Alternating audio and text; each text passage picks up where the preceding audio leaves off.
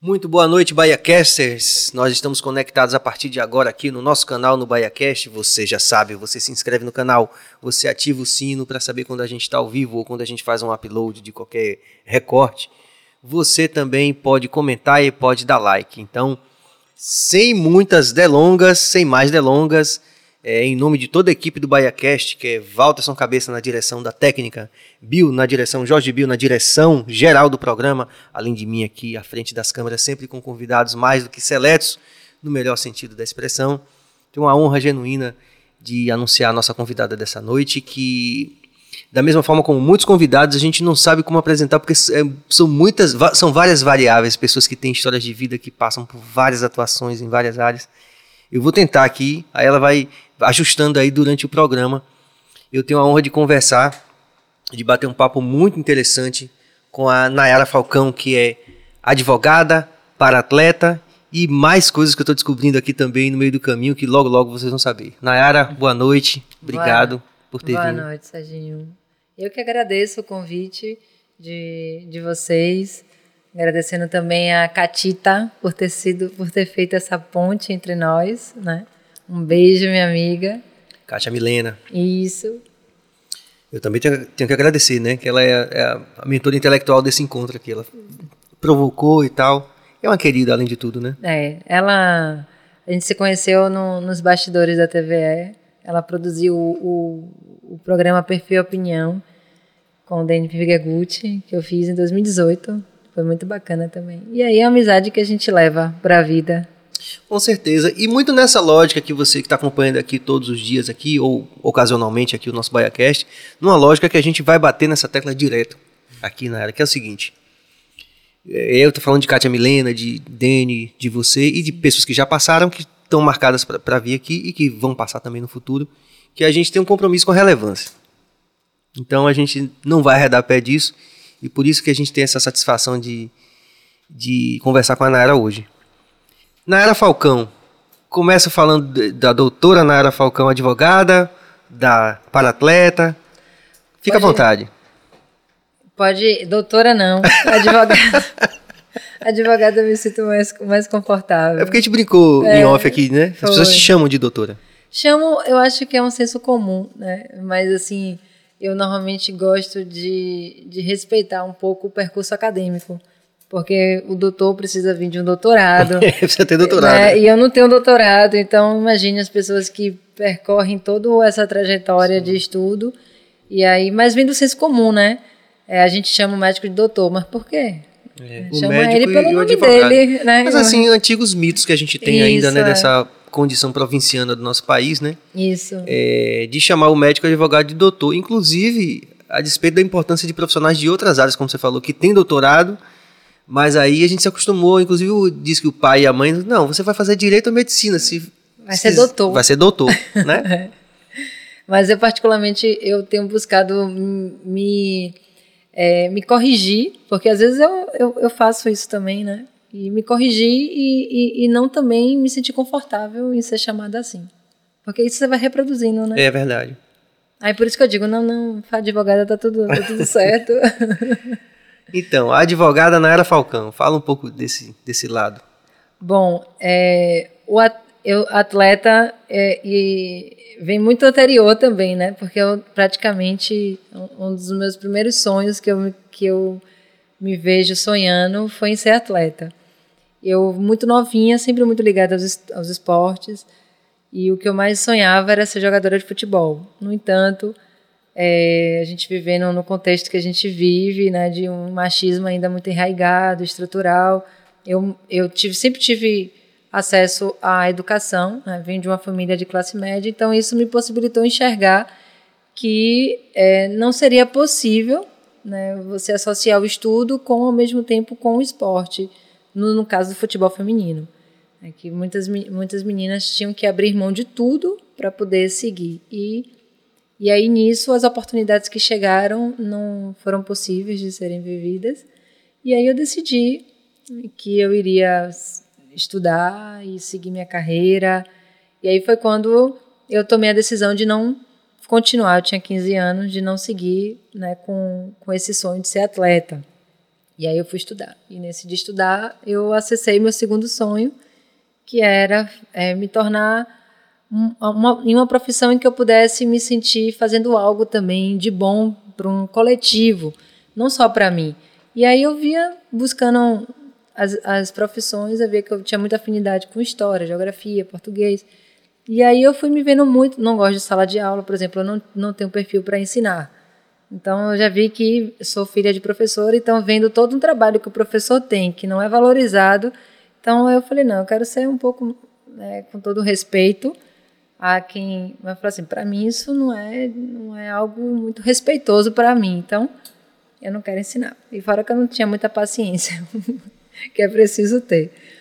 Então eu fui e encontrei o direito e, e e quando eu decidi, foi aí que eu fui vendo que eu, era, era, era algo que realmente pulsava em mim, essa sede. Sempre gostei muito das coisas justas, nunca gostei de me favorecer por nada. Então, assim, você vai associando algumas coisas. E aí entrei é, na UFBA e, em paralelo, fazia, fazia as minhas competições, continuava batendo meu baba, jogando bola, competindo. É, sou faixa preta de karatê. É, então, assim, eu, eu amo arte marcial também. Então, é, eu, eu, eu tenho passagens um pouquinho por cada esporte, boxe, jiu-jitsu. É, mas, assim, a arte marcial que eu mais me debrucei foi o karatê e depois o Krav Maga.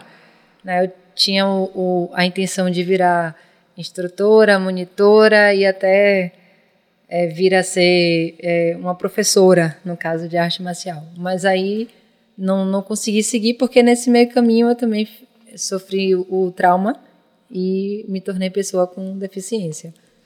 Mas nesse percurso todo em que eu estava me formando, me, me tornando uma profissional do direito, eu sempre estive ligada ao esporte amador, de diversas modalidades. Deixa eu perguntar uma coisa aqui que eu percebi logo em off, e que é muito evidente para quem conversa com você pessoalmente. Né? Essa é a primeira oportunidade que eu estou tendo de conversar com você pessoalmente. Mas essa escolha, por exemplo, da sua atuação ainda como, como advogada, que é hoje você atua?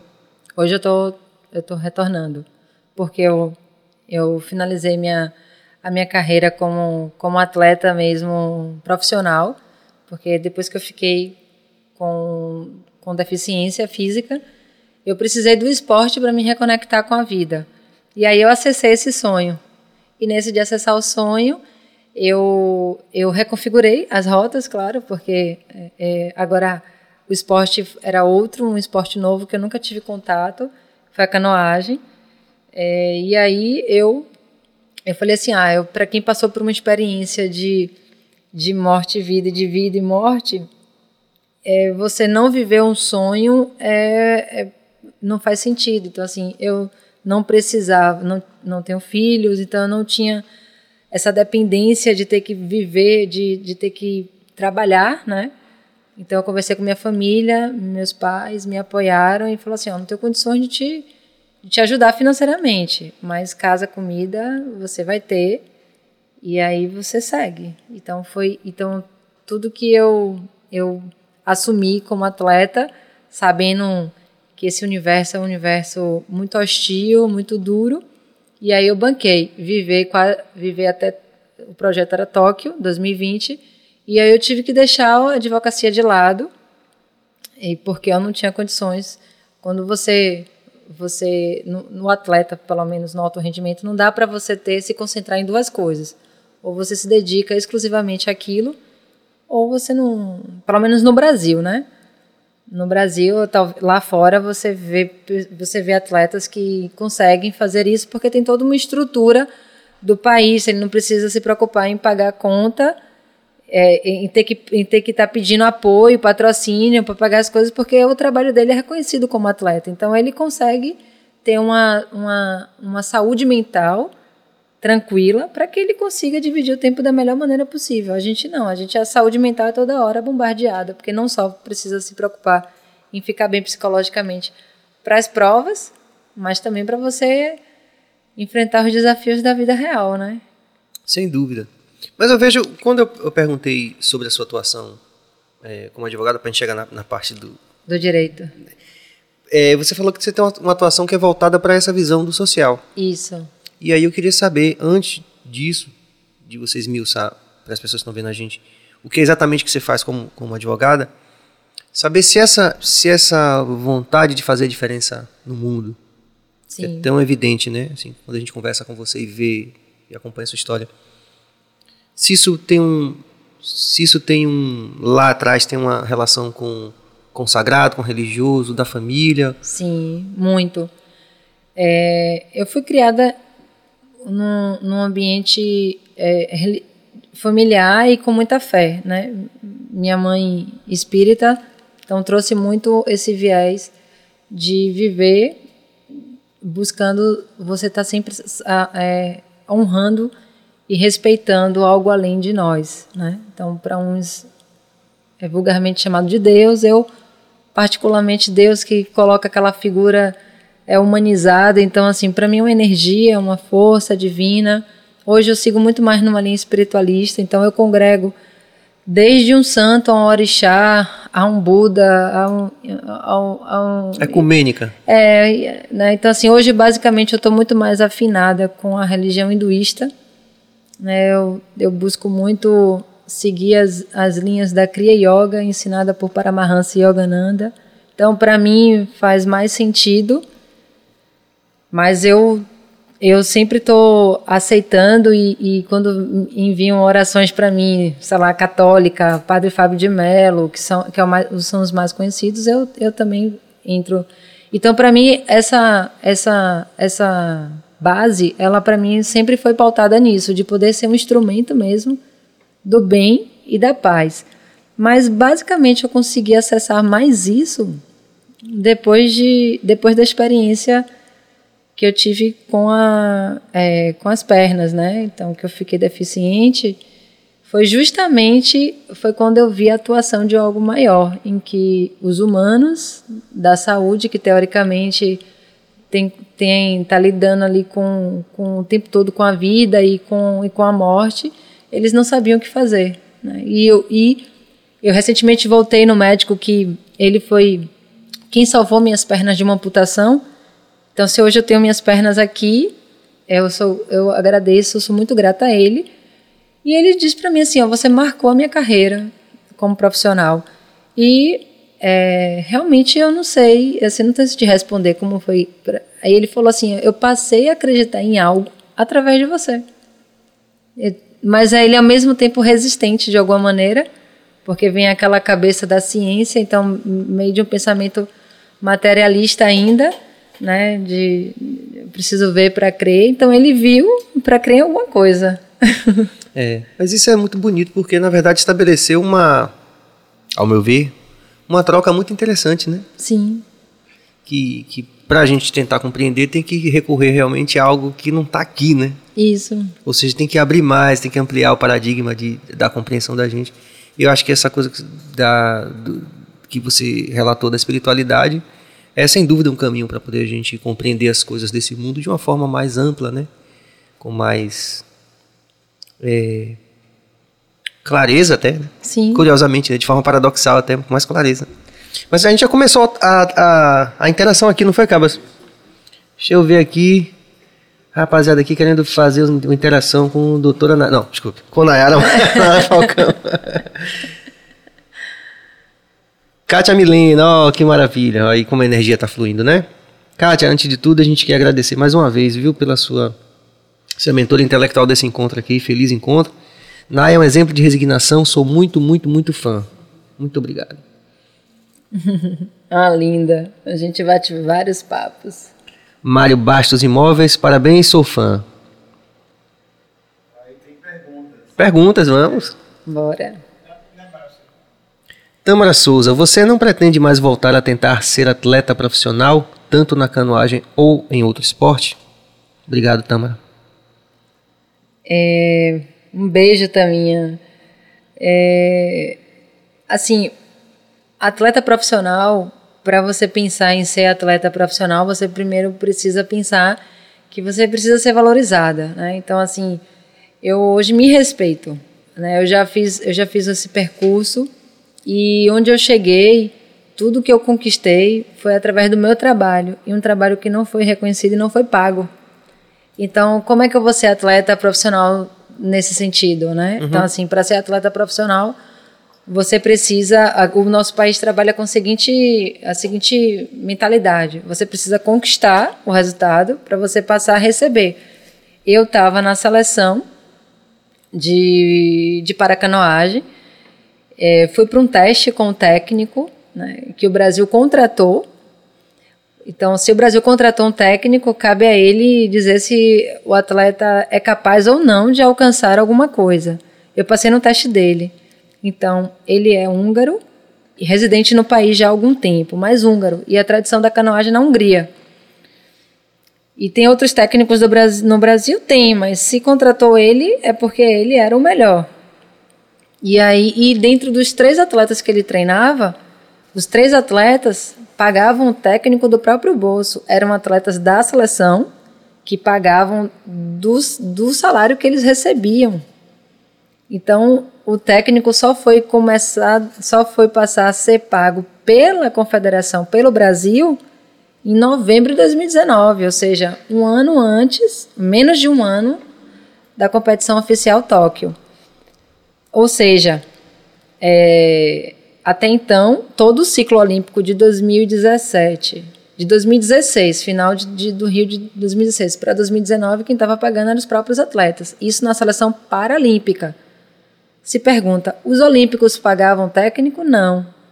Então, para ver que a forma de tratar o paradesporto é diferente. Então, existe esse capacitismo, que é uma expressão nova, mas é, a gente pode dizer que é uma atitude preconceituosa, porque o capacitismo tradu, traduz uma atitude preconceituosa. E aí eu passei no teste desse técnico. Então, para mim, ao passar no teste dele, eu já, eu já sabia que eu ia para Tóquio, porque eu era a quarta atleta treinando com ele. E os três já estavam em Tóquio, porque a vaga oficial você se conquista no ano anterior da, do evento. Então teriam as vagas remanescentes. Então eu estava ali apta para poder disputar as vagas remanescentes. Passei, passei no segundo degrau, que era a seletiva nacional. E, e vivenciando tudo isso sem receber. Então eu, eu era atleta profissional, mas eu não estava fazendo caridade. Então, como é que eu posso pensar em ser atleta profissional? É, eu estou vivendo um sonho, tô, mas a gente, o sonho precisa ser é, materializado, né? E a, a, matéria vem através do dinheiro, afinal de contas, você, você Os se trans, boletos, né, você você se alimenta como você. Então, nesse contexto do nosso país e da forma como o paradesporto é tratado, Fora de cogitação voltar a ser atleta profissional, mas atleta para a vida toda, sim. Competir sim também. Competir sim, porque é, é, é, uma, é, uma, é, é meu prazer. Tem gente que gosta de, de é, assistir Netflix, que eu gosto também. Mas se no final de semana tiver uma competição, eu prefiro competir do que assistir Netflix. Muito bom. Então você qualificou? Qualifiquei. Eu, eu eu passei na seletiva nacional e, com, e fui credenciada para ir para o Mundial, que seria na Alemanha em maio, para conquistar as últimas cinco vagas para Tóquio. E é, a pandemia estourou, já estava estourando, mas é, de fechar fronteiras e tudo, e de ter aquela pressão internacional sobre todos os eventos, inclusive é, fute, do, do futebol, né? Então é, todos os né, é, é, Liga dos Campeões, então assim tudo que estava acontecendo naquele momento. Eu digo porque o futebol ele é muito mais reconhecido e valorizado. E aí, quando teve o cancelamento, realmente eu vi assim é, é ou, ou algo realmente flui para mim ou não flui. E no dia da seletiva, uma empresa foi me ver na seletiva lá em São Paulo e sentiu interesse em me patrocinar. E a gente ficou de, de assinar o contrato é, no dia do meu aniversário, que foi é, 27 de março. E no dia 23 de março foi quando saiu o anúncio oficial do cancelamento dos jogos. E no dia 25, mais ou menos, foi 26, a empresa disse que não ia assinar mais contrato. Então, assim, eu estava sem receber nada, estava morando em São Paulo. É, eu entrei no ano de 2020 sem receber nenhum patrocínio, então eu estava em 2018, 2019 sobre um patrocínio do governo do estado, na verdade um programa. em que o governo ele incentiva a participação do empresariado. Ele entra com 80% do valor do projeto e 20% ele é arcado pela empresa privada, através de isenção do ICMS. Então a empresa ficou comigo e, e tinha promessa de seguir comigo até Tóquio. Mas em, em dezembro de 2019 eles disseram que não, não poderiam seguir por razões econômicas, financeiras, enfim. E eu já estava lá, estava morando em São Bernardo, porque a seleção de paracanoagem fica em São Bernardo. E eu tive que, para não voltar para casa e, e, e, e não seguir na reta final, eu fui morar em São Paulo com um casal de amigos meus que me deram essa, esse amparo. E eu ficava subindo e descendo todos os dias. Eu era a que mais acordava, eu que acordava cedo, a que menos descansava, a que mais treinava. Mais treinava no sentido porque os outros já vinham de um treinamento com o técnico, então já tinha passado por um período que a gente chama de é, de você já já está alcançando, é, você já já ter trabalhado a técnica e você já ter alcançado um nível que você não estava mais naquele nível de correção. E eu estava no nível de correção. E tendo que também entrar no nível de correção e lapidação ao mesmo tempo para poder Quanta, conquistar. Quantas horas nessa fase você treinava por dia? A gente treinava quase três horas de água, que dava em média a 10 a, a, é, dava em média 15 quilômetros, mais ou menos, de 10 a 15 quilômetros por dia. Na semana eram 100 a 110 quilômetros semanalmente. A gente fica, treinava de tarde academia, duas horas, duas horas e meia. E às vezes tinha duas ou três vezes na semana que a gente treinava de tarde, de manhã e de tarde. Aí não tinha academia, porque não, não, não tem como aguentar. De, de sábado, de segunda a sábado, e às vezes rolava um treino é, no domingo. Ou seja, uma grande carga não só física, mas emocional também, de se manter Sim. focado na, na, evolução, na correção, como você falou, né? Sim. Porque assim, a gente começava a treinar, oito, é, marcava para chegar a oito, entrava na água, porque todo mundo PCD, só, só um que conseguia entrar sozinho, que amputado de uma perna só, então ele conseguia né, carregar, o, ele, carregar o próprio barco, não, que o técnico carregava, mas ele conseguia entrar sozinho e os outros dois cadeirantes e eu andando de muletas. Então, basicamente, todo mundo dependente do técnico e era uma pessoa só para lidar com todos nós. Sim, sim. Um técnico, né? Só. Não tinha. É, é, é, enquanto é, não, você via assim, pô, você está você tá lidando com o paradesporto. Então, naturalmente, você precisava ter dois, duas pessoas ali, né? Até porque você sobrecarrega uma só. É, é, mas isso não é pensado, né? E e o, o que era mais absurdo era que os meus amigos de treino, eles tinham todo o amparo do CPB, né, do, do, do, Comitê Paralímpico Brasileiro. E eles tinham acesso a, a fisioterapeuta, a psicólogo. Eu estava lá treinando com eles, sendo uma das, da, das atletas né, com total potencial para representar o Brasil, mas eu não podia ir para fisioterapia, não podia ir para psicóloga, ou seja, como é que um atleta consegue ter resultado se ele não é reconhecido né, em qualquer país fora, é, fora Brasil? Se, é, o meu técnico disse para mim: se você fosse na Hungria, você nunca pararia. Não tem como você parar. Em menos, em quatro meses de trabalho com ele, o que eu evoluí foi absurdamente, né? E olha que a Hungria também não tem esses indicativos econômicos tão melhores do que no Brasil, né? É uma questão de concepção mesmo, né? De, de, é. de como você falou, de índice de desenvolvimento humano, Sim. de uma forma geral, né? É, eu, eu vejo que é isso, é, faz parte quando você vê assim os países que estão no topo do IDH. Né? Olha como é que eles, eles tratam vários setores né, é, importantes né, de uma sociedade, como educação, esporte. É, o esporte como usado como política pública mesmo, assim, de você manter uma, uma, uma comunidade né, sadia. E como é que assim você busca é, é, lidar com, com, com, as crianças e o, e, o, e o, adolescente, não no sentido de alto rendimento, que o alto rendimento é, o, é a cereja do bolo. Né? O país não, não vive só do alto rendimento, mas o esporte como, como instrumento de educacional, de inserção, de inclusão, né? de inclusão, né?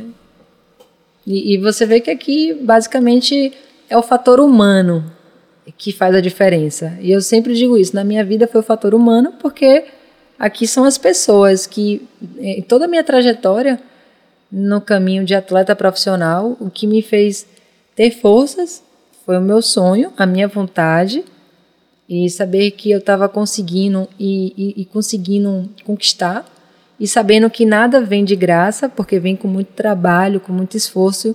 E quando as pessoas diziam assim, ah, é, caramba, que é, você, que talento, eu falei, não, não resuma isso no talento. Isso aqui é trabalho, trabalho duro, dói. Você sai do treino e você vomita. É real isso. Então, assim, não é, não é uma coisa fofa, não. Sabe, a medalha ali, quando todo mundo fala assim, mas por que morde a medalha? Às vezes falaram assim, porque. Eu falei assim, você não tem noção. É, pra saber se aquilo tá acontecendo mesmo, talvez, se aquilo ali tá.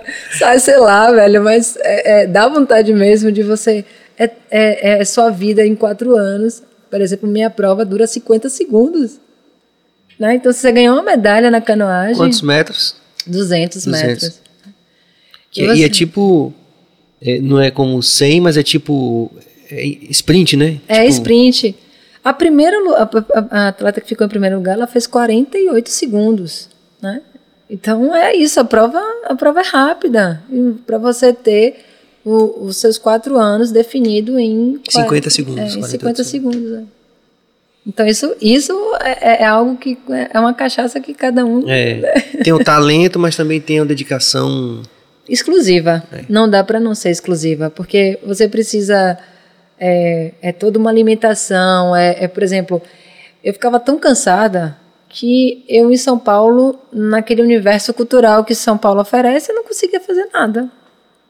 É, eu só queria ficar deitada descansando, né, esperando e, e desejando mais um dia de descanso, na verdade, né? Então, assim, é dedicação exclusiva. Você precisa dormir cedo, é, acordar cedo, acordar disposto, disposta, comer, né, é, de uma forma é, é balanceada. Então, tudo interfere. Interfere, em, é, nas, interfere os conteúdos que você absorve, seja de uma conversa, principalmente, Sim. né, é, de, daquilo que você está alimentando a sua mente também. E vai muito nessa, no aspecto também da fé, né? Porque é, quando, é, é quando tudo parece, é que nem é, Renato Russo fala, né? Quando tudo parece perdido, sempre existe uma luz. E era exatamente isso que eu via. Meu Deus, quando tudo ficava hostil, eu era algo que me dizia, vai, segue vai segue, vai segue. E aí eu ficava muito nessa, ok, respiro e sigo. E, e era e, e cada degrau conquistado, seja de conseguir esse teste na seleção, já era alguma coisa. De ter passado no teste, falar assim, então eram sinais que eu ia vendo que também o meu trabalho estava dando resultado. Sem dúvida. Vamos ver, tem mais interação aí, Cabas? Deixa eu só fazer isso aqui de novo. Eu também sou do dia 27 de março, viu? É mesmo? Vamos lá. Acho que Renato Russo também, Mariah, Mariah Carey também, é, Cici Xuxa. Não, é, Xuxa sim. É. Eu lembro que Xuxa ficava vidrada nos parabéns. Manda aí, Carlos. Jamerson Ricardo, falando lá de Penedo. Na era sua história nos impulsiona a seguir em frente. Muito obrigado, Jamerson. Ele está falando lá de Penedo, interior de Alagoas, é um grande apoiador Rodrigo Moatti, Nayara é inspiração, sinto muito não ter visto essa guerreira nas Olimpíadas. Ela é mais do que ouro, é pura vida. Muito obrigado, Rodrigo. Um beijo, careca. Darlene Pellegrino, Nayara, você tem uma força única. Obrigada pelo exemplo de superação. Gratidão, te admiro muito. Darlene. Obrigado, Darlene. É, graças, Falcão. É minha mãe. Ah, a mamãe tá aí. Nayara é um exemplo de superação, a ação de vencer e de esperança, do verbo esperançar, se levantar, ir atrás construir, constru, como é? construir e não desistir. Eu ficou na frente aqui, volta, volta, cabeça. Ficou na frente aqui, não deu para ler o, o, suporte aqui. É nossa campeã, é nosso orgulho. Obrigado, mamãe. Muito bom, muito bonito, né? Esse, esse apoio. É... Moira também. Estou adorando a entrevista, vocês dois são ótimos, perguntas sensíveis e respostas iluminadas. Obrigado, Moira. Obrigada. Júlia Duval, Nayara, você que é excelente no esporte, bem como engajada no direito, tem planos de trabalhar nas relações jurídicas das atividades desportivas? Quais são seus planos? Excelente pergunta. Obrigado, Júlia. E aí? Beijo, Ju. É, então, é, hoje eu, eu, eu tenho realmente me perguntado muito para onde, é, qual o meu nicho de trabalho, né? É, a minha advocacia é uma advocacia muito pública e social, no caso de, de ser mesmo um ativista, de trazer é, é, uma, uma, uma possibilidade mais digna para as pessoas, né? Então, a advocacia, através da advocacia privada a gente faz isso? Não sei. Às vezes sim, às vezes às não. Às vezes não. Mas assim, eu, eu, não, eu não consigo me concentrar só em, em ficar feliz ganhando dinheiro se isso não estiver fazendo algo sentido além de mim mesma, né? Então, assim, de, de claro, eu, eu, eu quero é, ter a minha dignidade, que vem através do meu trabalho, de poder construir as minhas coisas, aquilo que faz sentido para mim, mas é, ao mesmo tempo de, de me sentir sendo um, um, uma pessoa ativa numa mudança é, e, e, nessa mesma condição para outras pessoas. Então, assim, eu penso muito numa carreira pública, né, de, de, estudar mesmo para concurso, porque eu acho que a gente está precisando de pessoas do outro lado que possam fazer, é, é, fazer é, essa noção de, de justiça com, com verdade. Né? Então, a gente vê muito juristas, e aí eu digo minha crítica mesmo para é, é, é, saindo desse caráter, você vê as decisões judiciais, juízes que saem totalmente do lugar de pessoa, de humano, e você vê, olha, meu Deus, desde uma demora é, processual, de você ver um, um, um, processo que é totalmente insensato o tempo que ele dura. Né? Se a gente está falando de questões tão importantes, tipo área de saúde. Eu estou com um processo com a liminar, que foi deferida em janeiro, e a pessoa não conseguiu fazer a cirurgia, uma pessoa com câncer, mieloma, não conseguiu fazer porque você vai tendo, é, você lida com a demora do juiz e você lida com, a, com esse desserviço. Então, é um desserviço o tempo todo que a gente lida. Então, são poucos, poucos profissionais que vêm de pessoas conscientes. E como advogada, eu busco advogar nesse sentido da verdade e, e buscando ser coerente ao máximo com, com o meu trabalho e com que aquilo que eu acredito. Então, eu não aceito qualquer coisa, porque quem aceita qualquer coisa come de qualquer forma e vive de qualquer jeito.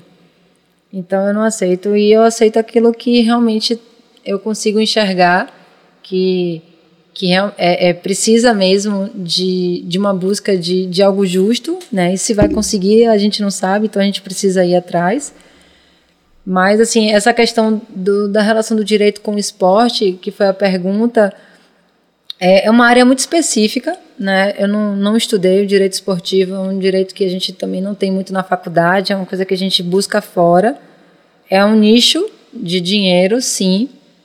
É, é algo que eu vejo que é preciso ter muito, pessoas muito engajadas também nesse sentido com os atletas, que, por exemplo, o Paradesporto tem muito essa questão da classificação funcional, que as pessoas não têm noção.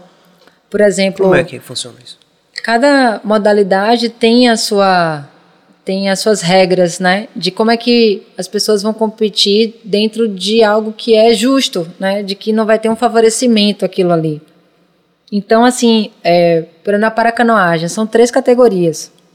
A categoria que é KL1, KL2 e KL3. KL1 é só quem tem função no braço para remar.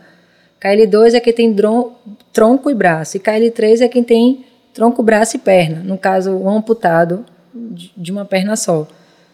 E aí eu, por eu andar, teoricamente, é, é função para remar. Do joelho para baixo eu sou considerada uma bem amputada. Então, a função para remar, para você remar na canoa, você precisa fazer esse movimento e fazer esse movimento que é fazer a direção do barco. Com o pé tem um leme e aí você vai indo direita, esquerda com o pé.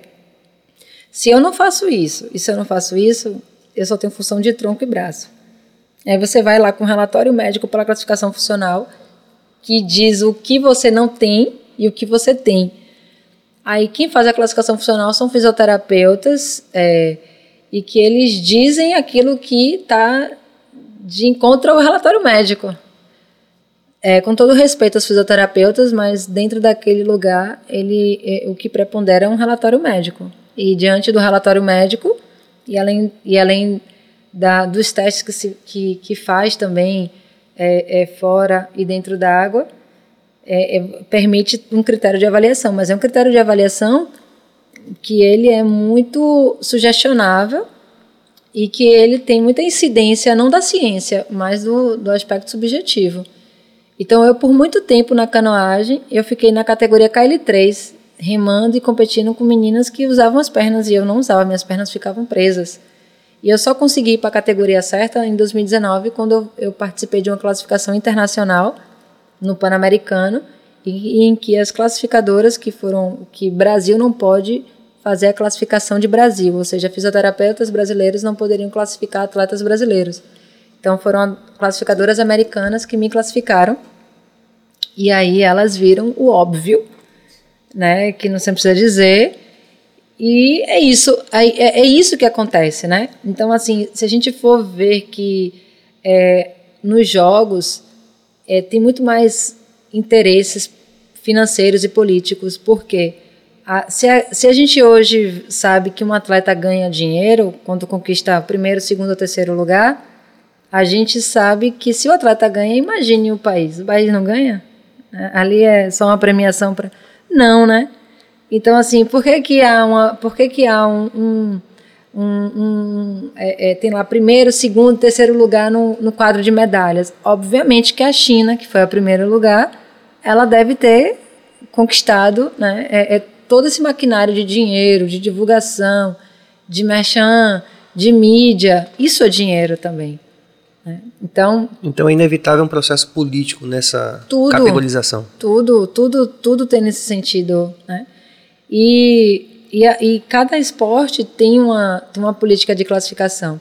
Então aí o direito vindo nisso, de alguma maneira, é interessante? É bastante.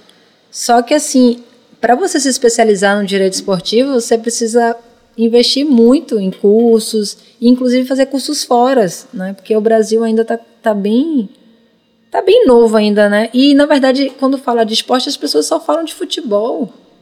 Né? Então, assim, é futebol o tempo todo, ou seja, tudo que não é futebol é amador, né? na consciência do brasileiro.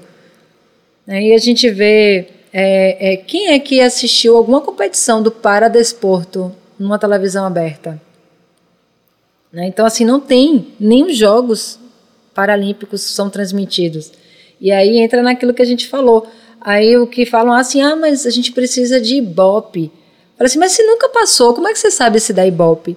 Aí fala assim, interessante que quando passou na, no canal fechado, a gente sabe que canal fechado tem um outro público, então não dá para você falar em Ibope, em Ibope de canal fechado com Ibope de Sim. canal aberto. São targets diferentes. Total. Aí você vê o Sport TV é, direcionando cinco canais, 12 horas de cobertura para os Jogos Olímpicos para os Paralímpicos um canal e, e cinco horas de cobertura. E, se, e, e aí, no final, quando eles viram o engajamento das pessoas, eles abriram outro canal. Por que, que eles abriram outro canal se não tem Ibope? Né? Então, assim, você vê que é um preconceito né, total com o Paradesporto nesse sentido. Aí você já vê que é claro que isso precisa de uma atuação, né? É, é, e, e, eu como jurídica, inclusive. Jurídica. Eu como advogada, claro que eu sinto isso. Só que ao mesmo tempo, é, sendo bem realista, eu hoje é, tô com 37 anos, então hoje eu quero também é pensar de uma forma mais inteligente e ao mesmo tempo ficar feliz com as coisas que eu vou escolher. Então, para mim, é, pensar naquilo que depende mais de mim, por exemplo, o que é que depende mais? Depende para mim mais um estu estudar do que eu correr atrás, por exemplo, de um trabalho que vai me remunerar daquilo que eu mereço receber para eu começar a investir na minha capacitação, porque a, minha trajetória foi outra. Então, assim, eu poderia ter feito isso mais nova, né? E talvez eu teria, eu estaria colhendo os frutos hoje mas não foi isso. E ok também não ter escolhido dessa forma. É, tem aquela frase daquela canção, eu tenho pressa e tanta coisa me interessa, né? É. E, e, é um relato muito comum, né? Que a gente chega, sei lá, vamos, por falta de outra palavra, chega numa encruzilhada da vida, né? Você tem que realmente fazer, tomar decisões que não dá para se abraçar tudo. Embora Exato. a gente até queria em alguma medida mais de uma coisa, né? Exato. E essa coisa de você fazer as coisas assim, é, eu sempre tive muita aversão a a você seguir uns protocolos sociais. Então eu falava assim, gente, por que precisa ser, sair para a faculdade com 18 anos, você casar com não sei quanto, você ter filhos com não sei quanto. Então assim, mas ao mesmo tempo você você acaba se comparando a esses padrões também. Então por muito tempo eu não eu me sentia como se eu tivesse falhando nas minhas escolhas, porque eu estava fora do padrão e eu sempre estive do padrão. e eu falei, ok, tudo bem, tá, sendo tá fora do, do, do padrão. E aí, quando eu fui me desligando e me desapegando disso, eu fui ficando mais em paz e mais leve com as minhas escolhas. Né? Então, assim, a, é, hoje eu sou, eu, eu, reconheço as minhas também, os meus privilégios. Por quê? Porque eu não venho de uma família é, com vulnerabilidade social. Né? Então, assim, eu, eu agradeço a estrutura familiar, agradeço a minha mãe, agradeço a meu pai. Agradeço hoje a ter essa possibilidade de pensar em como é que eu posso me eh, em, em conquistar minha, minha autonomia, minha independência financeira, porque eu estou voltando para o mercado de trabalho. Então, eu me distanciei de 2014 para 2020, eu fiquei fora.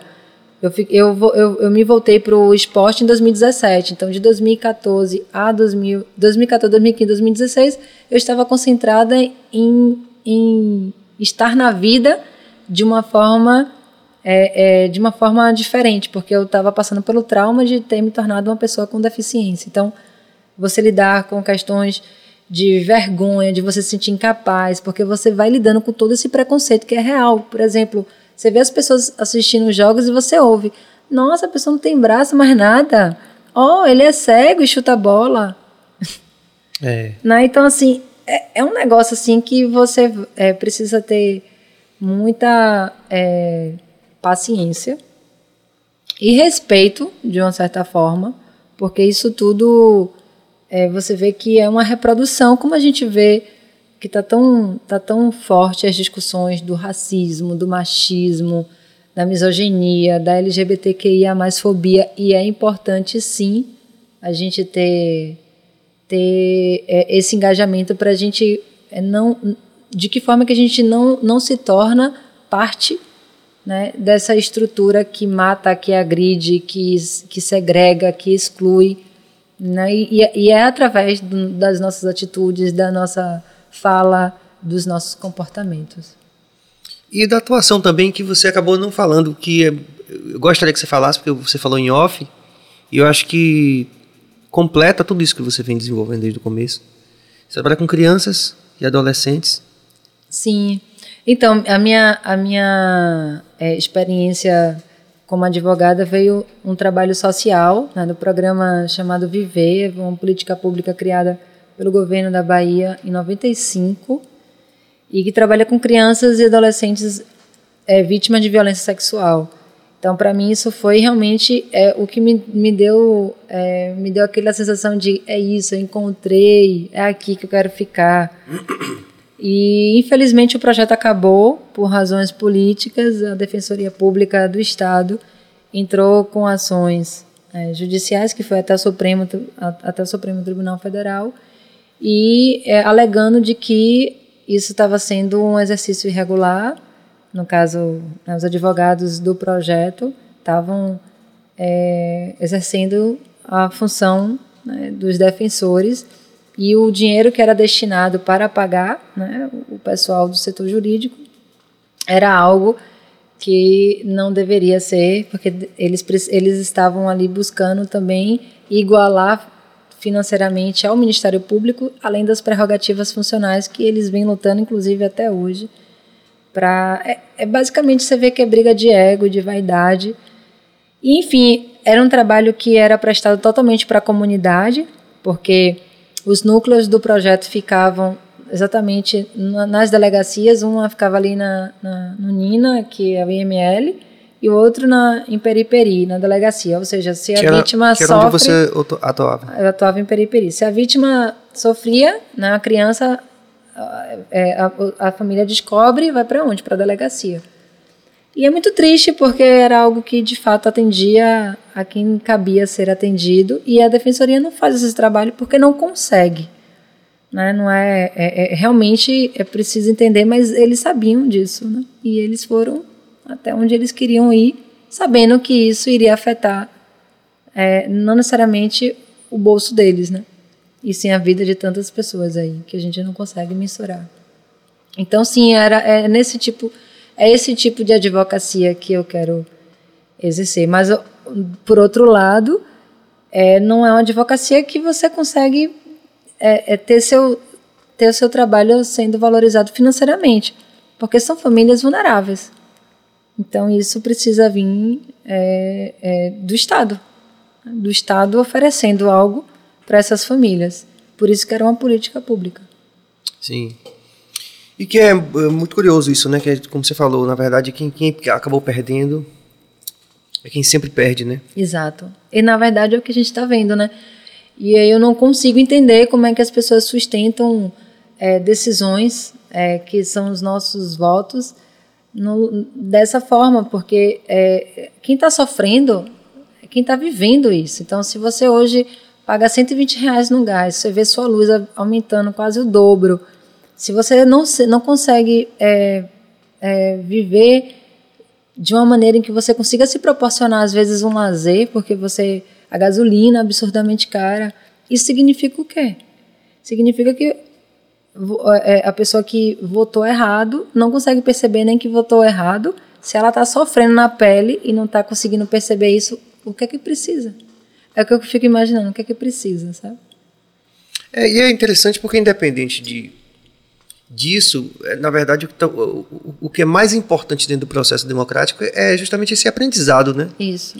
Quer dizer, é, meu pai votou em cola. Meu finado pai votou em cola na época. E depois de um tempo ele falou assim: eu, eu me enganei. Quer dizer, o processo democrático também é um processo de erros e acertos, né? Sim, Do qual todos nós dependemos, né? Porque todo mundo paga a gasolina do mesmo preço, como você falou, o gás do mesmo jeito, enfim. Mas é, esperar que a gente possa aprender com esse processo, né, como nação. É difícil, está realmente num momento super difícil de muita incompreensão. Eu falei com um convidado de ontem, o Djalma Calmon, que é cineasta, professor também, isso, né? Que por- justamente por causa desse esse fechamento do mundo, né? Dos, dos eventos esportivos, dos eventos de entretenimento, da música, da arte, do teatro. Isso criou uma dessensibilização das pessoas. A gente está no auge desse sentimento de mais negativo, né? De Muito. ódio, né? Quer dizer, porque as pessoas De não, não vão a show, não vão a show, é, não, não, não assiste um show, não, sabe? Não joga cerveja pra cima, não tem carnaval. Então, é lógico que é uma relação direta aí nessa dessensibilização. E aí fica só o ódio, né? e é verdade. Pedir a Deus que. Agora, é isso, Nayara, que, que é importante, eu, eu gostaria de dizer isso para você, que eu sei que você tem consciência disso pela sua atuação toda, né, pelas suas escolhas de vida, mas que a gente possa fazer uma reflexão aqui, eh, em alguma medida coletiva, né, independente do número de Claro. pessoas que estejam vendo nesse momento e que vão ver a qualquer tempo no futuro, é que como é importante a gente ter esse tipo de relato como o seu e relato de pessoas também que atuam nessas áreas. A gente acabou falando da Carla Cotirene mais uma vez, né? Que ela Ah, também um, um trabalho no subúrbio, né? Tem. É, e, E, é super engajada, ativista, mulher própria preta. Kátia, é, Kátia Milena, Sim. enfim. Né? Várias pessoas. Por que, que é importante também a gente, na, dentro da nossa possibilidade, trazer isso a público, essa discussão a público? Porque nós estamos também, não só num aprendizado democrático, mas num, num- num aprendizado como sociedade também, Sim. né? Então, quanto mais a gente puder divulgar, eh, a gente falou em off, por exemplo, do trabalho que eu tenho com acessibilidade, que é algo também que as pessoas ainda não têm noção do que, que é, Não. né? Mas que a gente precisa realmente, né, desses coletivos, como o professor Djalma aqui, de cinema, a sua atuação, a gente precisa disso para ir criando essa consciência nas pessoas, Sim. porque, voltando à questão lá do meu pai, não é somente uma questão de uma maldade intrínseca, né? A gente também tem que pensar, principalmente os mais velhos, se a gente compreender a, a lógica dos mais velhos, que desde sempre entenderam que a política era sinônimo de corrupção. Agora imagina uma pessoa que tem 50, que tem 60, que 70, que fala assim, a política sempre foi corrupta no Brasil, é, muito, é muita demanda de revolta, né? E que muitas vezes acaba concentrando essa energia, e eu não, tô, não, não é defendendo, é tentando entender. Sim, claro. Acaba concentrando essa energia no mito do salvador da pátria. Sim. E aí nós tivemos aqui a atuação do professor Murilo Melo, de História, que ele fala isso, que, mas tem que conhecer de Sartre, né? Essa coisa de você se, se, é, se libertar dessas amarras de que você precisa de um salvador da pátria. Não, nós somos responsáveis pelas nossas escolhas, tanto individuais como coletivas. Exato. Então, por isso que o.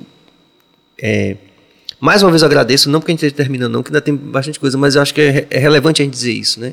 Que essas reflexões todas estão sendo geradas nessas pessoas que estão vendo a gente a partir do teu relato, elas são muito importantes no sentido da mudança. Claro. De gerar uma consciência cada vez maior da sociedade em relação a essas coisas. Que com certeza o, o Paradesporto é uma das frentes onde a gente precisa é, avançar muito, mas você falou também das questões das minorias, como gênero, orientação sexual, e a gente fala disso a vida toda, né? Sempre. É, a cor da pele. A gente vai ter aqui, por exemplo, o, vai ter a vinda do Leno Sacramento, do hum. bando de teatro Lodum, que acabou de lançar um livro, que eu estou esperando chegar lá em casa pelo correio, que é contando justamente é, a, a, a, situação que ele passou, né? Ele foi alvejado pela polícia em plena luz do dia na Avenida Caramba. 7. Né? Lendo o sacramento do bando de Teatro Lodum. Então a gente precisa dizer às pessoas que não é um mimimi. Está acontecendo todos os dias. E a gente vê essas populações que você atendeu né, durante a vigência desse processo, que continuam lá sofrendo. Né? Continuam precisando desse trabalho definitivo. É o tempo vocês... todo. É, é, o tempo todo. É o tempo todo. Me pediram, ano, é, ano passado eu ajudei uma mãe que é, chegou, faço parte de um grupo Mapa do Acolhimento, que são advogados e psicólogas que prestam é, é, o trabalho de uma maneira é, gratuita, assistencial. Então, a gente é uma rede que funciona o Brasil todo, então vai buscando pelos estados. E chegou, através do Mapa do Acolhimento, um pedido de ajuda de uma mãe com a filha dela de 10 anos que foi estuprada pelo próprio pai.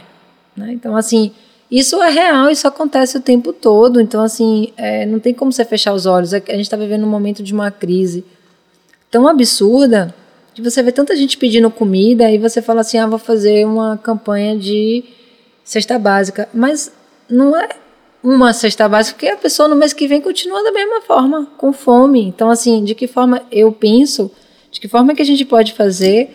Eu não vou abraçar o mundo então, assim, eu recebo o pedido de ajuda o tempo todo, mas aí eu, eu respiro, sinto essa dor e enxergo que eu sozinha não dou conta. Então, eu, eu passo, eu reverbero, mas eu tenho. É, um, é, eu me comprometo com os animais, por exemplo. Quem se sensibiliza com os animais? Então, assim, é, eu ajudo uma que fiquei amiga que os animais são resgatados na rua e a pessoa fala, ah, onde é que tem uma ONG? Eu falei, mas uma ONG paga luz, paga veterinário, paga... Quem é que paga essa conta? Se você, se você tira o animal da rua e você quer colocar em algum lugar, você só quer transferir. Né? E cadê a sua responsabilidade? É, um, é uma questão social. Cadê a pessoa está na rua porque ela quer? A pessoa está na rua porque está desempregada ou porque veio de um sofrimento aí que a gente não vai dar conta. Então, assim, tem a questão dos vícios, da droga. Então, a pessoa está num sofrimento emocional e mental e, e, e, espiritual que a gente não vai acessar. Então não cabe a mim dizer o que, é que ela deve ou não deve fazer. É sim, eu posso te ajudar de que forma? E se a pessoa quer ajuda, porque nem todo você acha que aquela pessoa está na rua e ela vai precisar de ajuda, ela não quer ajuda. Pode ser que ela não queira ajuda, porque a gente só ajuda quem quer ser ajudado. Fato isso. Porque eu, quando eu estava no meu, nos meus, meus piores momentos, que as pessoas achavam que estavam ali para me ajudar, você não queria ajuda, como é que você estava ali para me ajudar? Né? Então, então também tem esse processo. E eu busco também estar tá olhando para esse mesmo lugar, é, saindo desse lugar da raiva, porque se é, eu ouvi eu ouvi muito é, Divaldo Franco falar sobre a questão da raiva, que ele dizia assim: a, é, quando você ama, é você que está amando.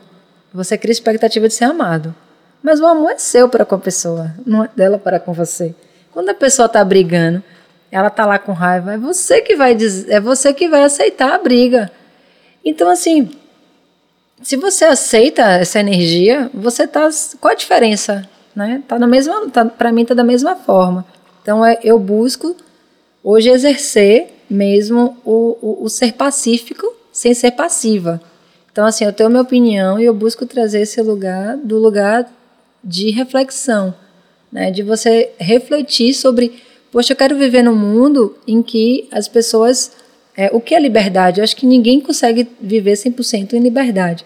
Mas para mim a liberdade é de você poder usufruir de coisas básicas. Se a maioria das pessoas que vivem no Brasil não consegue isso, então eu não consigo me sentir em liberdade. Sabe? Nesse sentido, assim. Então, é, é, é, é de você olhar para o outro e você querer que agisse com você, agisse, agir com outro como você gostaria que agisse com você. Se acho que se a gente conseguir colocar isso em prática, a gente vai ser um mundo um pouquinho melhor e ser responsável pelas suas escolhas. Então, assim, eu durante muito tempo, enquanto eu me tornei pessoa com deficiência, eu me vitimava. Era mais fácil para mim dizer que eu estava daquele jeito porque pessoas irresponsáveis conduziram meu corpo a colapso. Não. Eu tenho responsabilidade nisso também. Mas aquelas pessoas também têm a responsabilidade dela. Então, assim, de que forma que a gente aceita que nós somos responsáveis pelas nossas tri tristezas e alegrias e que nós não somos coitados da vida, nem do mundo, nem de eventos externos que acontecem, sabe? Com certeza, isso é fundamental para o crescimento, né? Sim. Mas você já era atleta antes? Já.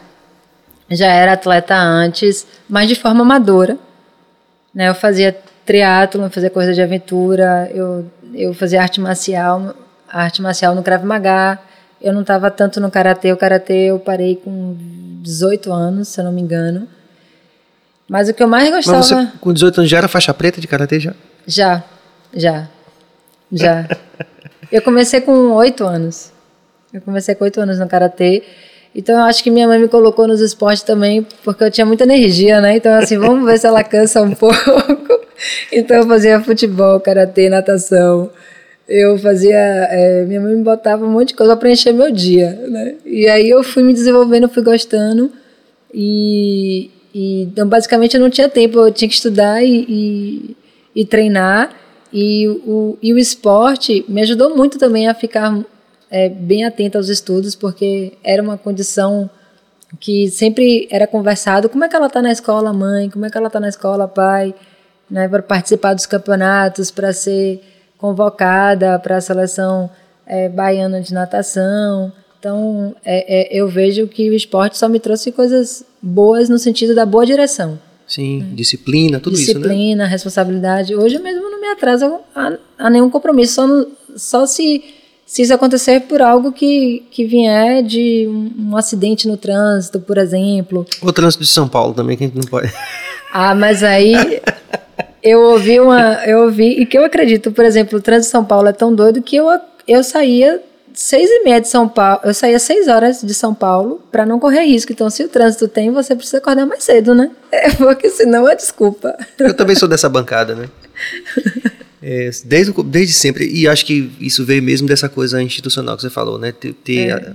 Que é isso, a gente vira e fala, pô, o Brasil, sem educação não vai, né? Quer dizer, tem que botar essa turma na escola mesmo, e, enfim. Exato. E eu, por ter muito essa coisa, né, da escola sempre ali, é, eu trouxe a... isso para o universo do, da atuação como artista, então, e isso é um diferencial, assim. Porque o artista tem essa coisa, né? O cara marca nove, aí chega... Não quer nada, né? É, aí chega Ainda mais de reggae, né?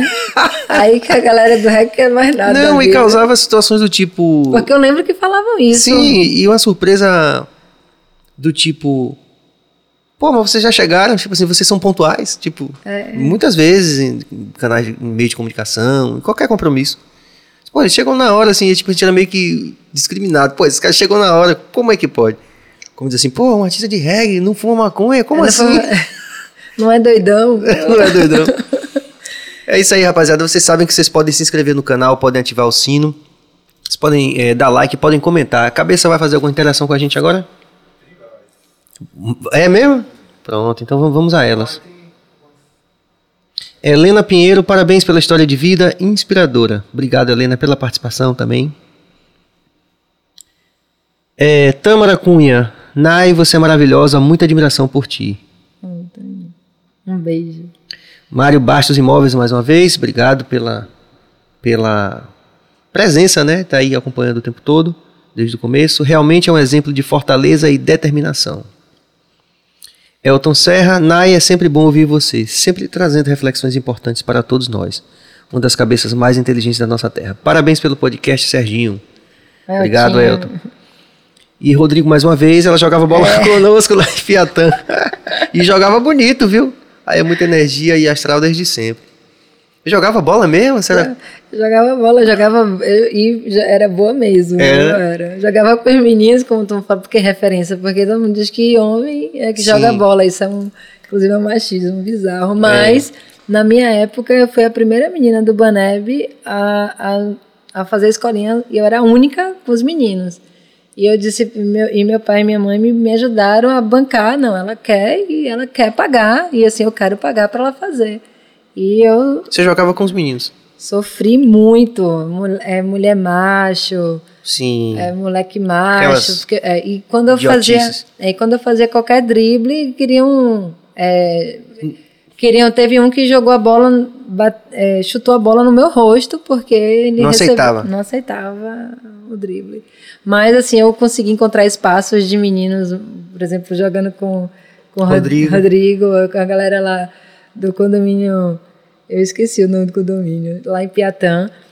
E, poxa, era, era de certo, eu ia visitar minha tia e tava lá as meninas batendo baba, eu pedia de fora e não saía mais. que legal isso, cara, é. muito bom. Porque tem esse preconceito mesmo, tem, né? rola. É. E eu, eu fui encontrando vários amigos que também me chamavam, passava, não, vai ter, vai ter um baba sexta, bora, e eu ia. Você sabe que é interessante que tem também uma coisa que você falou, eu me lembrei que é, na mesma medida, né, e acho que é uma reflexão que é válida para quem está nessa vibe aqui compartilhando com a gente esse momento. É, minhas cunhadas, elas dirigem muito melhor do que eu, né? Aí dizendo para elas assim que, que quando a gente vê é muito comum até hoje ainda. Sim. Quando você vê uma mulher que dirige bem, aí o cara fala assim, dirige igual a homem. É. Porra, fala a verdade. É bizarro. Quer dizer, aí eu, eu gosto de cozinhar, eu cozinho bem, o professor Djalma que teve ontem aqui também gosta, cozinha igual a mulher. É que, bizarro. Que... Tem mais uma pergunta, eu, eu tava, tava ciente. Clarissa Passos, vai fazer algum projeto social? Tenho muita vontade, tenho muita vontade, mas eu também eu preciso encontrar pessoas que somem comigo, porque é cansativo você estar tá, é, fazendo algo sozinho, né? Então, assim, eu, eu tenho esse sonho, eu tenho esse sonho, mas nesse primeiro momento eu preciso é, encontrar uma tranquilidade financeira para mim. Né? A gente está vivendo um, um, momento bem duro, né? é, é, em que requer que a gente tenha muita sabedoria. Então, assim, essa, essa vontade, eu, eu penso em trabalhar com crianças. Cheguei a entrar num projeto em 2015, mas eu me desalinhei com a forma como, como as pessoas. Não estava vendo união. Então, assim, eu pelo menos não estava me sentindo pertencente àquele olhar, então eu me retiro. Né? Para não ter que brigar, eu, eu me retiro. Mas, sim, eu, eu acho que hoje a gente se unir, né? Eu acho que a, a mudança vem sempre na soma.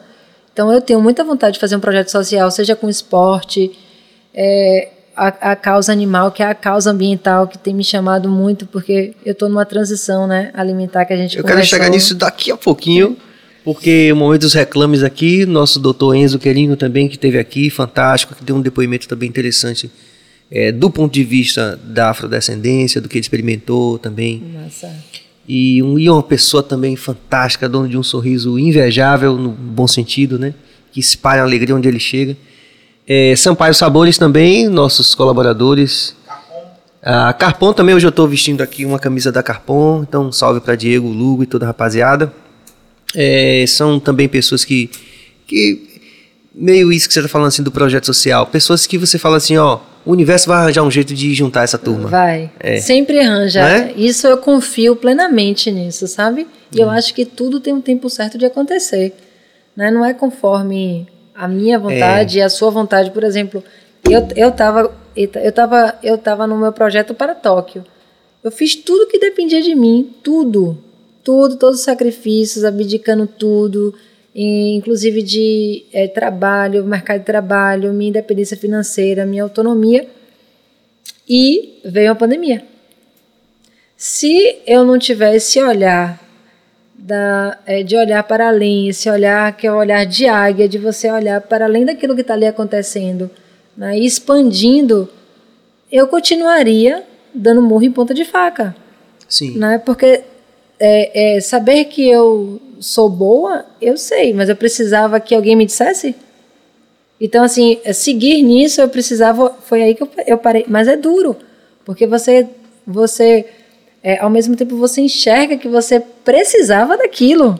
E você fala, caramba, é isso mesmo. Fala, não. Aí vem aquela vaidade, aquele egozinho. Muita gente perguntando como é para você ver os jogos. Eu falei, foi difícil, porque eu também enxerguei é, é, aquela vontade de querer estar lá. É, vi também que tinha um pouco de ego. E quando eu vi que, eu, que realmente o universo estava me dizendo que Tóquio não necessariamente aconteceria do jeito que eu sonhei, em que eu precisava aceitar, nesse sentido de aceita que dói menos, eu, eu recebi uma frase de um amigo meu que não estava sabendo de nada do que estava acontecendo na, in, emocionalmente interno, nas minhas reflexões, dessa, de tudo isso que estava passando dentro de mim. Ele falava assim: ó, é, a gente é, a gente se aprisiona a tudo aquilo que a gente não é capaz de abrir mão. E é verdade. Grande reflexão, né? É. é. Mas o universo com certeza vai focar essa energia sua em algo também que tem a ver, né? Sim. De outro jeito, né? Só um projeto social, alguma coisa assim, sem dúvida. É... Eu esqueci de falar de algum colaborador da gente, não, né? Então, mas aí foi bom porque eu queria esperar o Sampaio Sabores, né? Que hoje ele foi gentilmente não trouxe nada, porque você está passando por uma transição alimentar. E a gente isso. sabia, e em respeito a isso, a gente não trouxe o Sampaio Sabores, que são os queridos, assim, que super apoiadores desde o começo, porque aí nos dá esse gancho para você contar também esse lado. Sim. Que aí eu arrisco dizer que, como estou dizendo, conhecendo você agora pessoalmente, tem tá tudo muito conectado, né? O universo conectou tudo, né? Sim. Essa atuação e essa também essa consciência do meio ambiente, essa coisa do, dos animais que vai dar nessa mudança para o veganismo, que é o que você está experimentando é, hoje. Conta para a gente. É, é exatamente isso.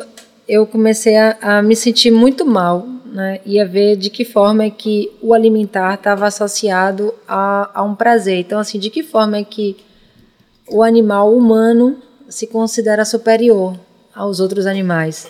Né? Então, assim, entendermos, entendendo que nós temos uma consciência um livre-arbítrio justamente porque nessa cadeia evolutiva nós temos mais responsabilidades. Então, de que forma é que eu, dentro desse lugar, buscando cada vez mais me direcionar a essa força criadora, é, vem muito da questão da coerência. Se eu hoje me esforço muito até a minha fala coerente com as minhas atitudes, dentro desse despertar que eu já tenho, a cobrança é muito maior para mim porque estou buscando. Né? Então eu me sinto responsável e me sinto sim que eu tenho que fazer é, é, é, é sacrifícios porque eu não estou mais na superficialidade do gozo, né? do gozo da comida, do gozo do viver de qualquer forma. Então se eu, se eu já, já me mantenho nesse lugar né, de despertar, não dava para eu ficar vivendo ainda dessa forma. Então eu percebi isso em 2018. Você tinha um aí, plano, né? Tinha um plano para começar. Aí eu decretei, não, como eu estou nessa nesse projeto de Tóquio, não dá para fazer uma transição alimentar no meio de um ciclo paralímpico, porque isso ia impactar na, na minha direção. Então eu aceitei que não era o momento certo e emocionalmente também não ia dar conta, porque eu estava nesse momento assim de emocionalmente muito conectada a esse a essa realização desse sonho. Então não dava, eu não tinha dinheiro para isso também. Então eu falei, ok, depois de Tóquio. Então mais ou menos em novembro eu devo começar. Passou, eu, foi o que eu falei para você né, em off, que a gente.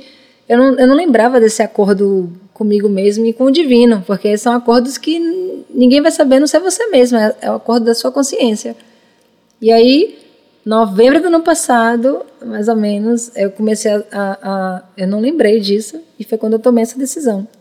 E depois que eu tomei essa decisão e, e várias pessoas me indagaram da, do meu convívio, você vai parar bru, bruscamente, precisa de uma transição. Eu falei, não, tá vindo um negócio que eu vou parar. Então eu parei tudo, é, é, não aconselho, nem todo mundo vai conseguir sustentar, Mas eu parei tudo assim é, e, e voltei a, ao ovo e fiquei no queijo, porque são, são questões emocionais. Então, hoje, é, a gente não se alimenta porque a gente está com fome, a gente se alimenta porque são memórias e a gente vem do, da vontade, do desejo. Então, é, nós somos viciados em comida. Então, existe esse vício. Então, eu me considero ainda nesse lugar.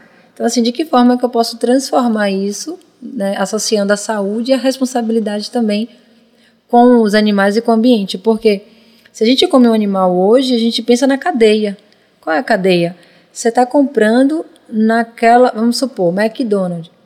McDonald's, ele, se ele não, não tem uma responsabilidade ambiental, ele é uma das pessoas responsáveis pelo desmatamento mundial. Então, a desordem climática, ah, tem mais, os frios estão mais rigorosos, os, os, os, os verões estão mais quentes, está é, tá tendo está tendo é, desastres, né? Desastres. A, a natureza está respondendo de alguma maneira.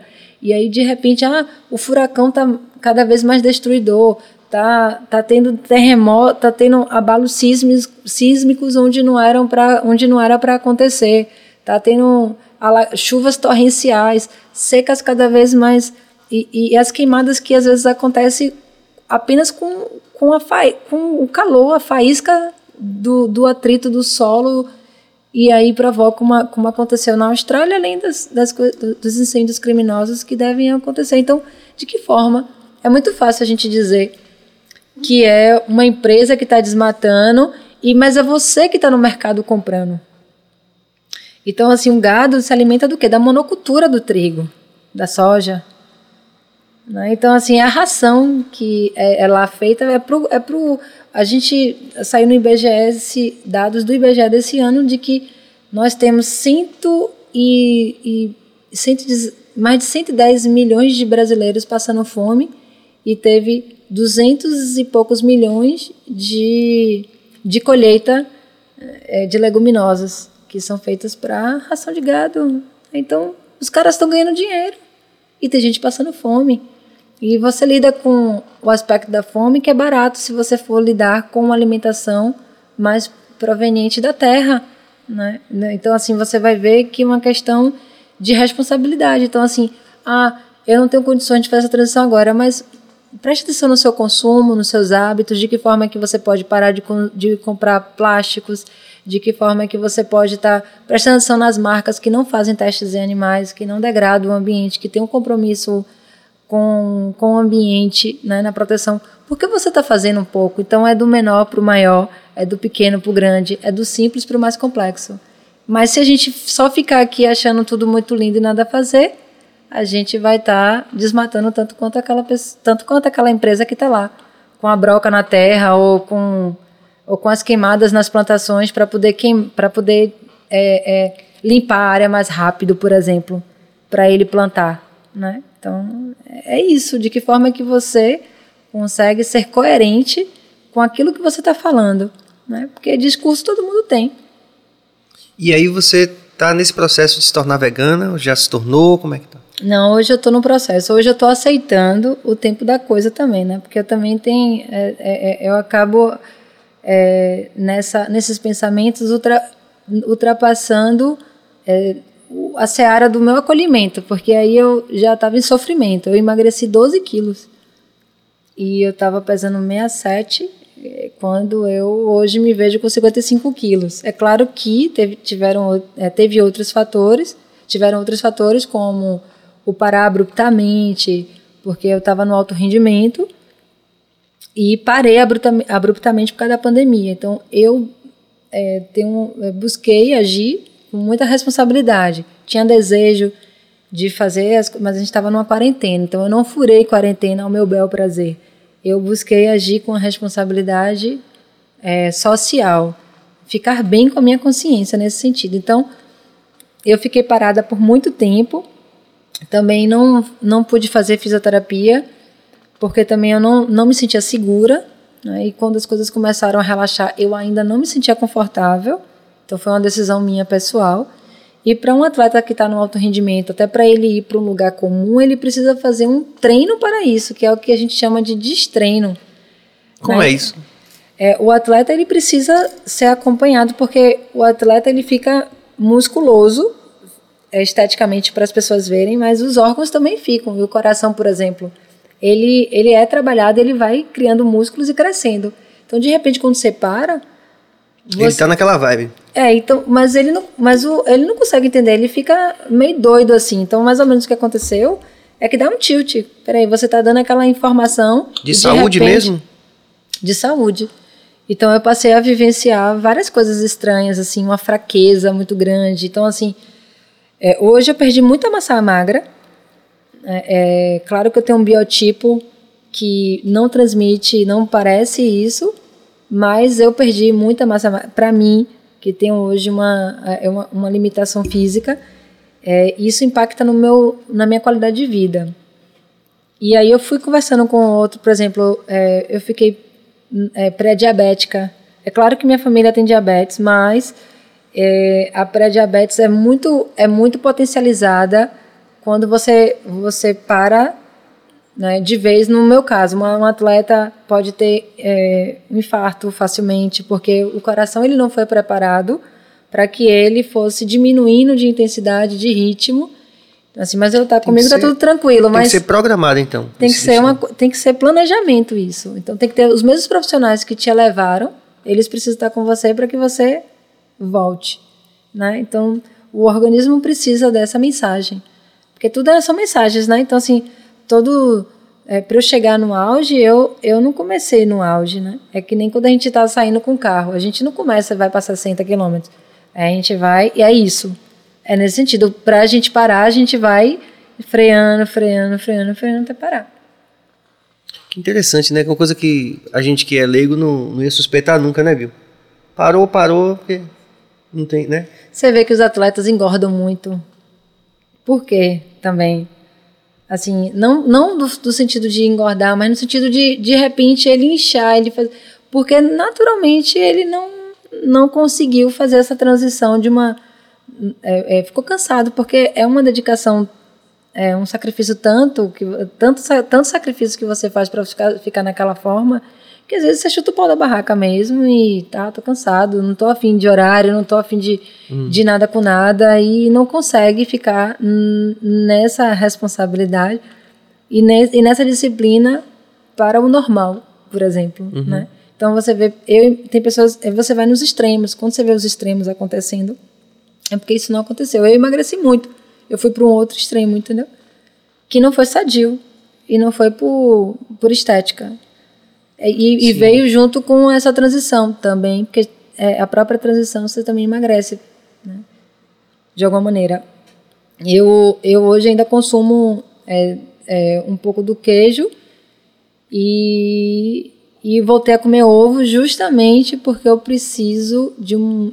É, eu não posso tirar toda a proteína ainda, porque aí é uma, é uma questão de saúde com o meu corpo hoje, da maneira como ele está, e que eu preciso ir mais devagar, dando a mensagem para ele de que eu estou mudando e trazendo mais o universo da proteína vegetal que eu ainda desconheço, não tenho tanta propriedade, então eu estou. É, tenho amigos meus veganos, então eu estou pedindo muita ajuda. Eu tô, estou buscando é, também é, é, é, fontes de leitura, porque não dá para fazer de qualquer forma. Então tem que ser de uma no forma. No achismo, né? Não. Então eu estou assim, buscando. Só que assim, a gente ainda vive num, numa, numa sociedade cheio de preceitos, né? Do que foi ensinado pelo pai e aquilo é passado. Então a medicina tradicional ainda tem muito isso. É, é uma das médicas que, eu, que cuida de mim desde os meus 12 anos, ela mesmo, mas assim, são acordos e conversas que a gente tem. Ela, você sabe que eu sou alopática e acho que isso é maluquice. Você todo dia vem com uma novidade. Hoje você tá, você tá, daqui a pouco você vai ficar uma velha idiota. ela falou assim mesmo para mim. Eu acabei de rir. Mas assim, o respeito é, é aquilo que ela compreende, né? Então não existe certo e errado. O que existe é é aquilo que você acredita. Eu não acredito na alopatia, por exemplo, não acredito. Tanto que eu convivo com dores neuropáticas e não tomo remédio. Assim, é, é fácil conviver com dor? Não, mas eu estou buscando outras formas, tipo, é, eu estou buscando canabidiol, né? Mas é todo agora uma luta, inclusive uma luta jurídica, porque ainda está no limite ali da legislação, né? É, tá autorizada a importação, você precisa pagar. O dólar está seis, quase seis reais, né? Então você vai precisar de um de um de um frasco que ele custa é, no, no, no fringir dos ovos quase o tanto que eu preciso. Vai ser quase mais de, de dois mil reais assim sabe? Então assim é fora da realidade. Sim. aí você vai lutar com assistência médica na justiça. Aí vai ser aquela coisa em que a gente está vivendo um momento em que não se não se prioriza muito a saúde então a gente está vivendo um momento em que as decisões judiciais estão muito mais favoráveis para os planos de saúde do que para os consumidores. Pois é, ainda essa coisa dos precatórios ainda deixa a gente mais de, de olho em pé, né? Enfim. Vamos lá, Cabas. Mais interação? Opa! Rodrigo, agradecer ao Serginho aí pela lúcida e importante entrevista e ao Adão Negro que me sorteou um longboard no evento do HCT na Praia de Aleluia. Imensa gratidão. Caramba, que lembrança boa. Obrigado, Rodrigo. Mas.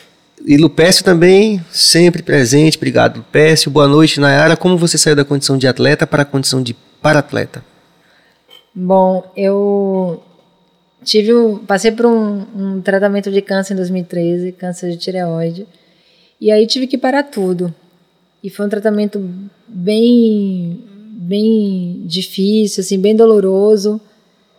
E eu acabei é, lidando com questões emocionais muito fortes, no sentido de não estar tá lidando com algo que eu mais amava, que era o esporte. Aí, em 2014, os médicos me liberaram e eu coloquei como desafio, porque eu sempre gostei daquilo que me desafiasse, é fazer meu primeiro Ironman, que é uma prova de triatlon, é, uma, tipo uma ultramaratona. Por exemplo, você tem que pedalar 180 quilômetros, nadar entre 3 a, a 5 e correr uma maratona, 42 quilômetros.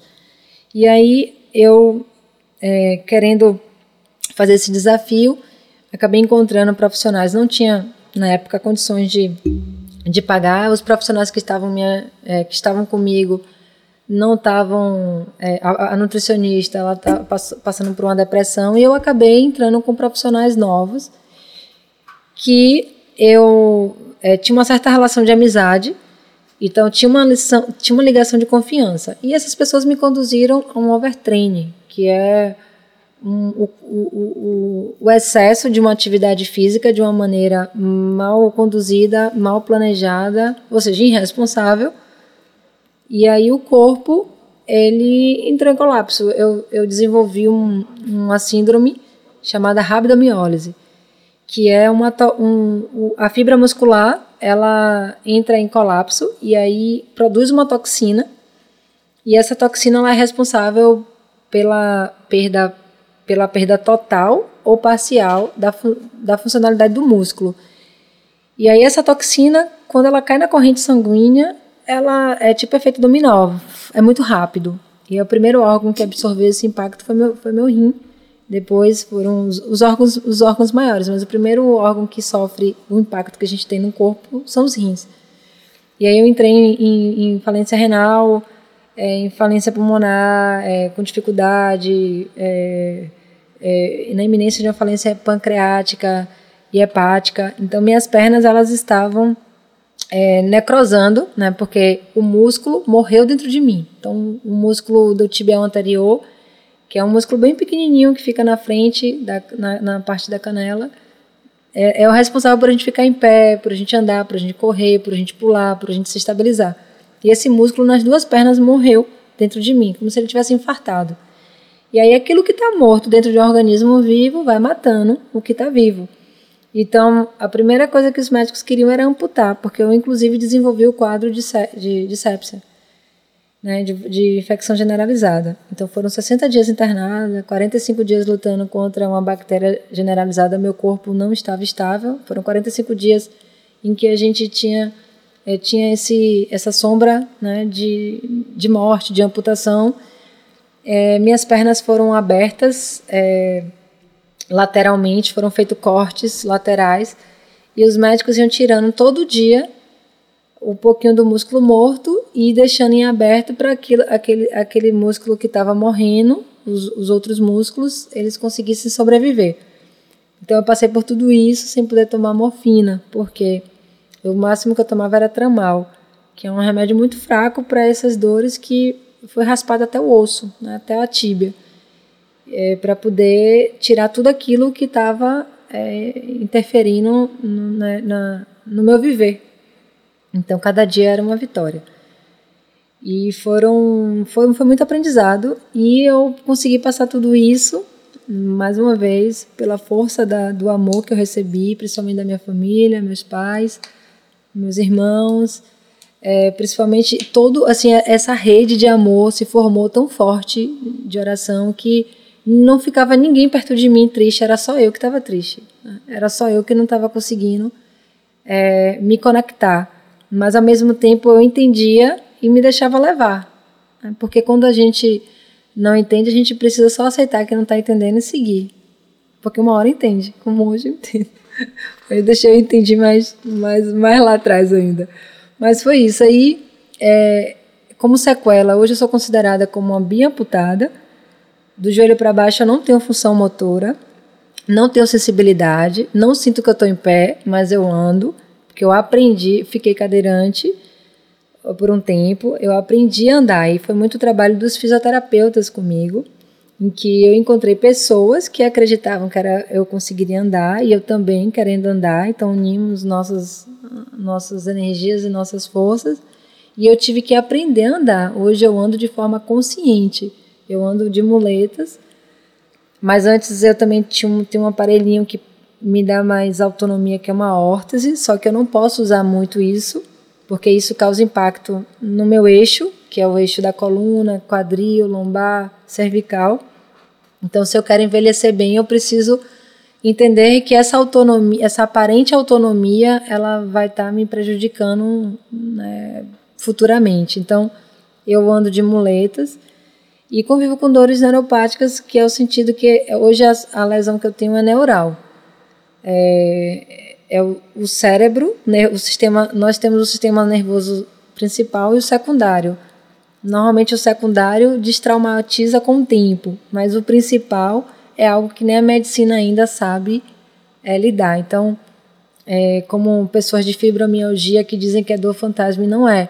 Então a gente hoje vive, a medicina precisa entender que nem tudo ela vai explicar e ela não precisa invalidar que não existe. Uhum. Então hoje é, eu entendo que essa dor é um aprendizado, isso me torna mais um, é, é uma pessoa mais consciente no sentido de e sensível com relação às pessoas, com relação a dores.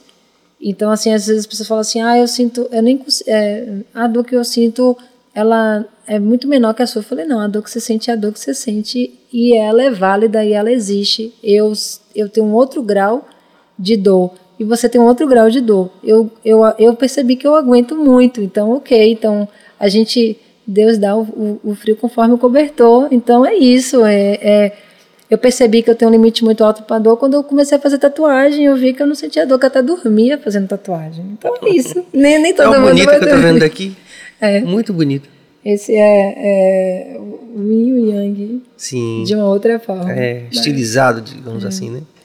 Mas é, você se dormia faz... Eu dormi fazendo essa tatuagem. Não, fala a verdade. Juro, dormi fazendo essa tatuagem. Pergunte a JP. Muito interessante que eu achava uma coisa é, extremamente dolorosa. É.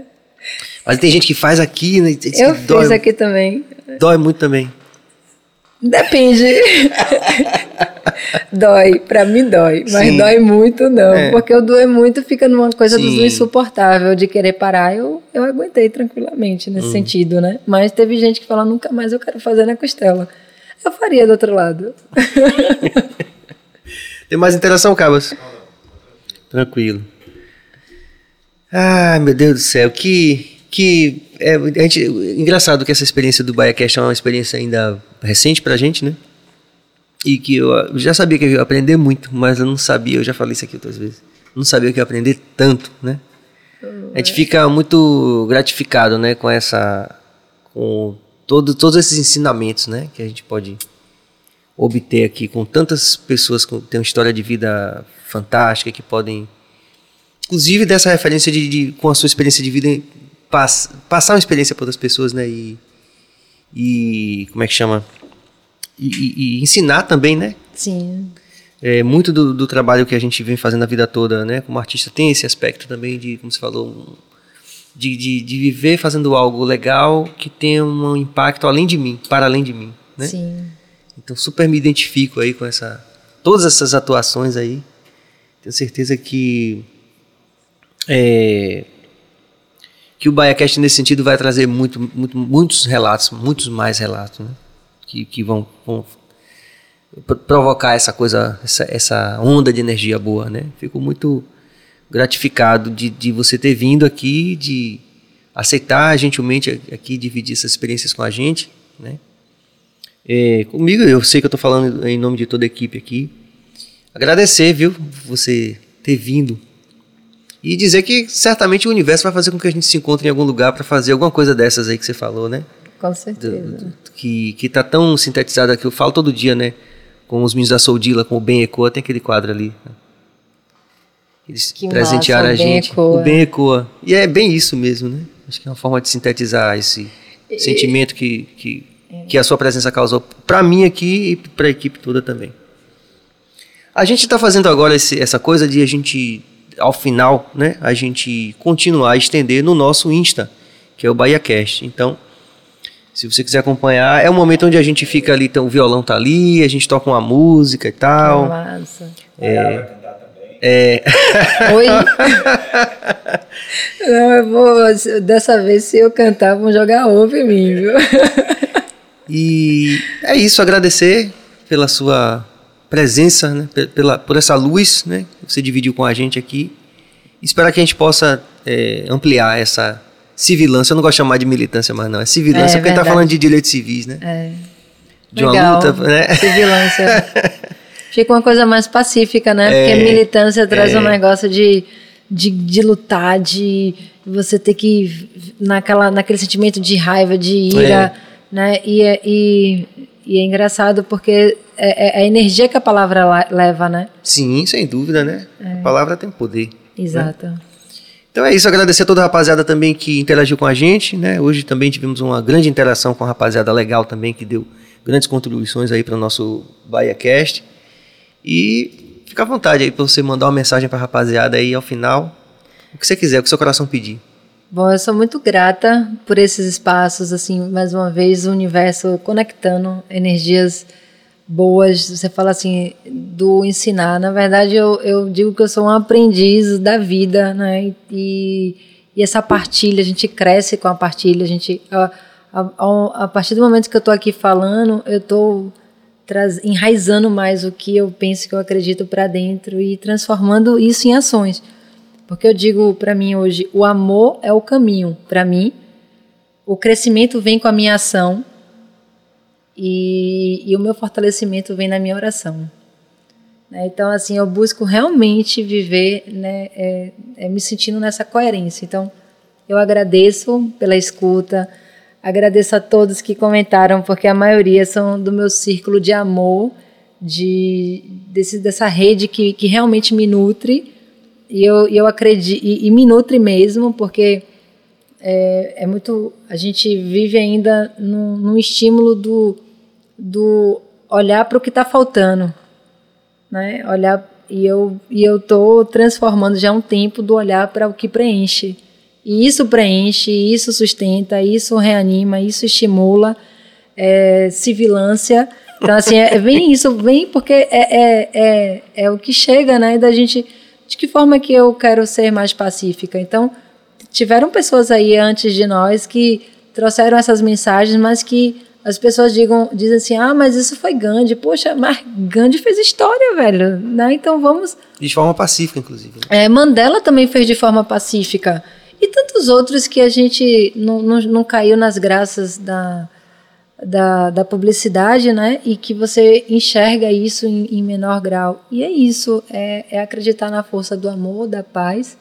E eu sou muito grata e que a sua arte, com eu não, sabe, não conhecia você por trás do, do microfone, ia muito para show e aqui já cheguei dizendo, oh, sou regueira, adoro reggae, ia muito para os shows que tinha o Adão Negro, Edson Gomes, a Nath Roots também, ponto de equilíbrio.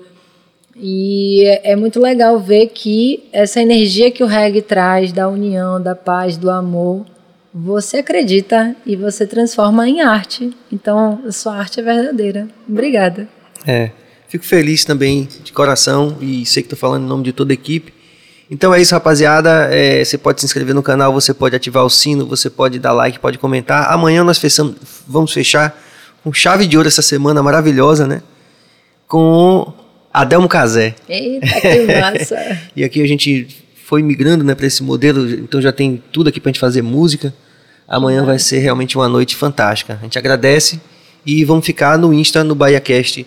Se você é, seguir a gente lá, acompanhar essa live que já está rolando aqui, Bill já está mandando aqui. Aí você vai ouvir um pouquinho de música também, um pouquinho dos bastidores aqui. Muito obrigado e até amanhã às 8 horas. Valeu! Obrigada, gente.